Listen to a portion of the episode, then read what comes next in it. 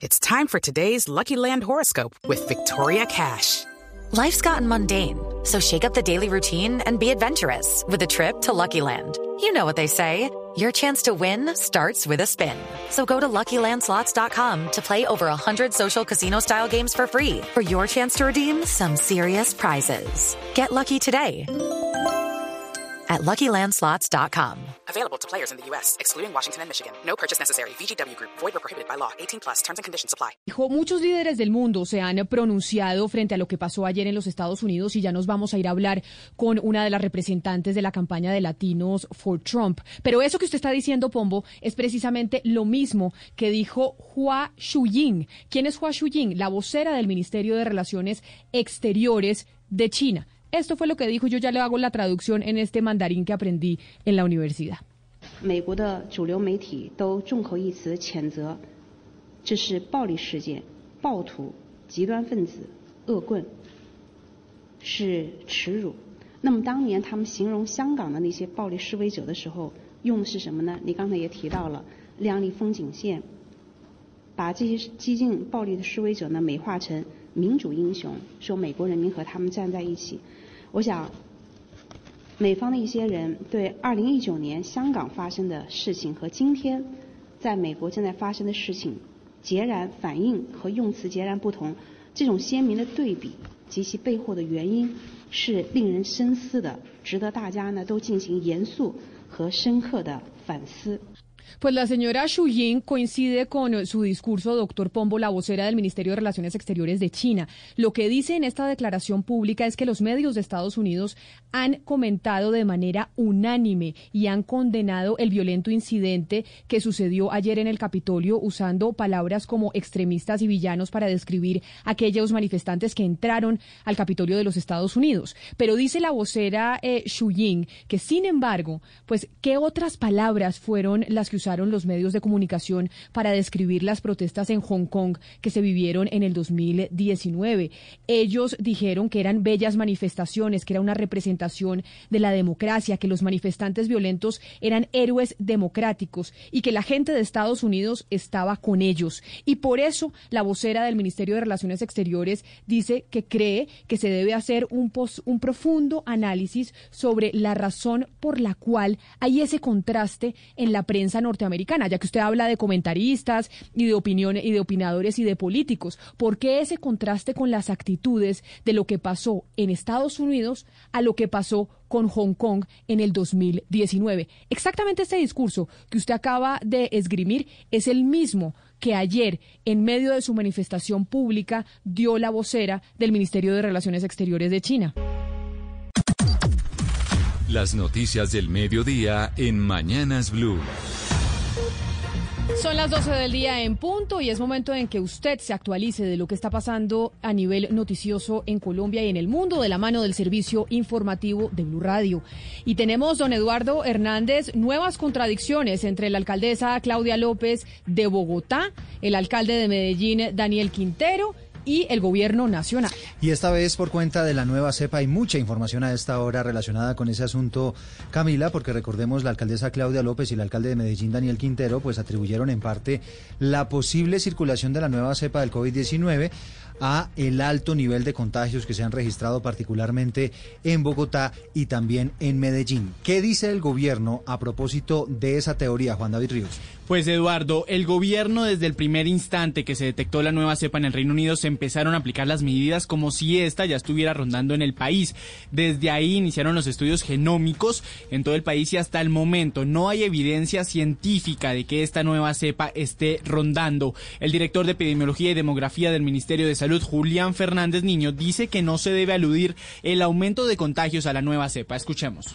No se puede atribuir la aceleración observada la transmisión a la aparición de esta nueva cepa cuando tuvimos un incremento de los contactos asociados al fin de año y, por supuesto, al incremento de aglomeraciones, fiestas y relajamiento de las medidas de autocuidado. El Instituto Nacional de Salud, Eduardo y Camila, hace la aclaración que desde el 12 de diciembre se están realizando todas las pruebas y los estudios genómicos a los viajeros, tanto provenientes del Reino Unido y de otros países en donde ya se han confirmado esta nueva cepa. En total son seis laboratorios en Colombia que están realizando estos, estos estudios y la única cepa leve que se ha detectado es la proveniente de California. Y mucha atención porque precisamente sobre ese tema Juan David, el presidente Iván Duque, se acaba de pronunciar también a propósito de la nueva cepa. ¿Qué dijo María Camila? Camila, buenas tardes. Desde Providencia, donde el presidente Iván Duque tuvo un encuentro con miembros de la Fuerza Pública y con niños de esta región, aseguró que no existe evidencia de la existencia de esta nueva cepa proveniente del Reino Unido en Colombia. Sobre estas nuevas cepas dijo que hay que tener claridad porque hay más de 1.200 cepas de este coronavirus y en Colombia se identificó la presencia de una cepa canadiense y otra proveniente de California, pero no se ha identificado la presencia de esta cepa británica. Escuchemos. De obligatoria observancia para quienes hicieron tránsito en el Reino Unido a través de mar, que esta mañana he tenido varias conversaciones con el equipo del Ministerio de Salud y también con el Instituto Nacional de Salud. Hasta el momento no existe por parte del Instituto Nacional de Salud ninguna evidencia de circulación en territorio colombiano de la cepa del COVID-19 que fue identificada en el Reino Unido. Nosotros tomamos decisiones en el mes de diciembre para prevenir que esa cepa llegara al país. Por eso se tomaron restricciones en lo que tiene que ver con vuelos hacia y desde el Reino Unido y también medidas que deben ser de obligatoria observancia para quienes hicieron tránsito en el Reino Unido. Dijo el presidente que su gobierno ha tomado medidas para identificar si esta cepa ha llegado a Colombia y también que los ciudadanos deben tener claro que si bien esta cepa es más contagiosa, no es más letal. Mire, eh, han salido comunicados, han salido pronunciamientos. La teoría del gobierno, mm, Camila, y por eso se presenta esa discrepancia de la que usted hablaba, es que esto obedece más que nada a la indisciplina social durante las festividades de diciembre y a la falta de medidas por parte de las autoridades restrictivas en la movilidad para enfrentar las festividades de diciembre. Así que aquí tenemos una diferencia frente a lo que se había dado y, a la lectura que le está dando la alcaldesa Claudia López a esta disparada de contagios en la capital del país. Mucha gente pregunta cuál es el resumen de las medidas que se tomaron en Bogotá para frenar un poco los contagios. José David Rodríguez, el resumen, ¿cuál es? ¿Qué le podemos decir a la gente para que lo tenga en su cabeza de qué va a pasar a partir de hoy a las 12 de la noche? Camila, básicamente son medidas de toque de queda y restricción a la movilidad. Hoy, por ejemplo, a medianoche entonces y hasta el próximo lunes arranca restricción a la movilidad en toda la ciudad. Posteriormente a esta medida se espera que arranque un toque de queda nocturno, pero escuchemos precisamente que sea la propia alcaldesa Claudia López quien explique estas medidas desde hoy jueves 7 de enero a las 11 y 59 de la noche, de corrido hasta el martes 12 de enero a las 4 de la mañana. Habrá restricción total a la movilidad. Este es el equivalente al simulacro de cuarentena que hicimos cuando empezamos. A partir del próximo martes, mantener a la ciudad de Bogotá en toque de queda nocturno, solamente en las noches, desde las 8 de la noche todos los días hasta el domingo 17. Mantener la cuarentena estricta en las localidades de Usaquén, Suba y Engativá. Inicia un segundo grupo de localidades que va a cuarentena estricta por 14 días en Kennedy, Fontibón y Teusaquillo. A partir del martes 12 hasta el 21 de enero, cuando se cumplen los 14 días de cuarentena. Camila, básicamente entonces, en resumen, alerta roja, eh, restricción a la movilidad desde hoy hasta el próximo lunes. Posteriormente a eso habrá un toque de queda. Además, regirán eh, las cuarentenas ya en las localidades en donde estaban establecidas y un segundo grupo entonces de localidades van a entrar. Kennedy, Fontibón y Teusaquillo. Ya para finalizar, dice la alcaldesa que este segundo pico está siendo mucho más drástico de lo estimado, no solo por el mayor número de contactos y contagios, sino por la carga viral que hay en estos momentos en Bogotá. Toque de queda entonces total en Bogotá a partir de la medianoche de hoy. Se extenderá hasta las 4 de la mañana del próximo martes. José David, ¿la gente en este periodo va a poder hacer ejercicio? ¿Se ha dicho algo sobre eso? Hasta ese momento, Eduardo, en el decreto nuevo que prepara la alcaldía, pues todavía no se tiene planteada esa posibilidad. Recordemos que en estos momentos solamente en las localidades que están en cuarentena se puede hacer ejercicio una vez al día, una hora al día, es lo que ha dicho el distrito. Sin embargo, en estos momentos están resolviendo si esa hora se va a ampliar o definitivamente se va a quitar. Pero sí es muy importante decir que la ley seca continúa y el pico y cédula continúan en Bogotá. Como continúa la ley seca, ¿el licor se va a vender a domicilio? Nos preguntan también los oyentes, ¿o no se va a poder comprar licor a domicilio, José David? En estos momentos, según el decreto de la alcaldía para estas tres localidades, Suba, Engativá y Usaquén, sí se puede a domicilio. Sin embargo, pues tenemos que esperar el decreto que muy probablemente va a salir después de las 4 de la tarde. Pero si se mantiene como estaba establecido, se puede con domicilios hasta este momento. 12 del día, 7 minutos para las compras. Recuerden, pico y cédula que se mantiene, se va a seguir aplicando en la capital del país. Y eh, lo cierto, Camila, es que frente a este tema del licor, pues vamos a tener que esperar ya los detalles que se establezcan en el decreto oficial que mm, va que va a emitir el distrito, perdón, para poner en marcha todas estas medidas. Pero también se toman decisiones en Medellín, también habrá toque de queda este puente festivo de Reyes y el alcalde Daniel Quintero, como les decíamos, también dice que es probable que la nueva cepa del COVID-19 ya esté circulando en la ciudad. Héctor David Santamaría. Será continua desde mañana viernes, según confirmó el alcalde de la capital antioqueña, Daniel Quintero, a través de su cuenta oficial en Twitter. Abro comillas, Medellín se acoge a las instrucciones del gobierno nacional. Cuarentena para este fin de semana inicia el viernes 8 de enero, 7 de la noche y va continua hasta el martes 12 de enero a las 5 de la mañana. Cierro comillas. Hay que recordar que se mantiene el toque de queda nocturno esta noche y la ley seca que también arranca mañana viernes a partir de las 8. Por otro lado, el alcalde Daniel Quintero dijo que es probable que una nueva cepa más contagiosa esté circulando, por lo que pide a los ciudadanos maximizar los cuidados durante los próximos días. 12 del día, 9 minutos y mucha atención porque también acaban de anunciar toque de queda en la ciudad de Ibagué, Medardo Morales.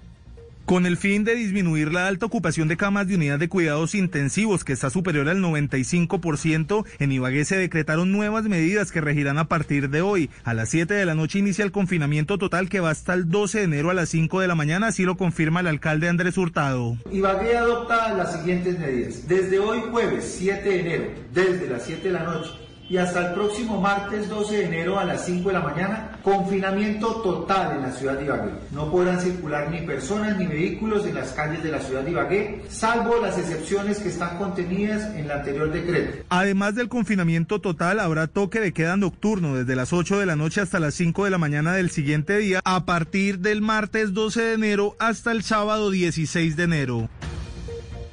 Y ahora son las 12 del día y 10 minutos y nos vamos para el departamento del Meta porque hay una tremenda polémica ya que estamos hablando del puente festivo de Reyes y de los viajes por cuenta del aumento en los peajes de esa carretera que son quizá algunos de los más caros que tiene el país. Se está planteando incluso la posibilidad de un plan tortuga para protestar. Carlos Andrés Pérez. Un plan tortuga que inicie desde el sector del Parque Los Fundadores hasta llegar al peaje de Pipirán en la vía del llano harán varios ciudadanos, gremios y empresarios del Meta como manera de protesta por el aumento del valor de los peajes a lo largo del corredor vial. Henry Palma, presidente de la Junta Directiva de la Cámara de Comercio de Villavicencio, se refirió al respecto. Para hacer una movilización el día 12 a las 8 de la mañana en el Parque Los Fundadores arrancamos y es una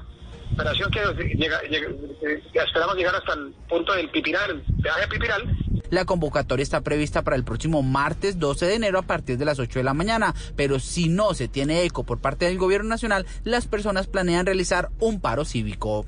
12 del día, 11 minutos y vamos con noticias económicas porque obviamente muchas empresas están preguntando si habrá ayudas económicas por cuenta de los nuevos confinamientos. Pues el gobierno no prevé por ahora una segunda ola de ayudas a las empresas para combatir la segunda ola del COVID-19 en nuestro país. Marcela Peña.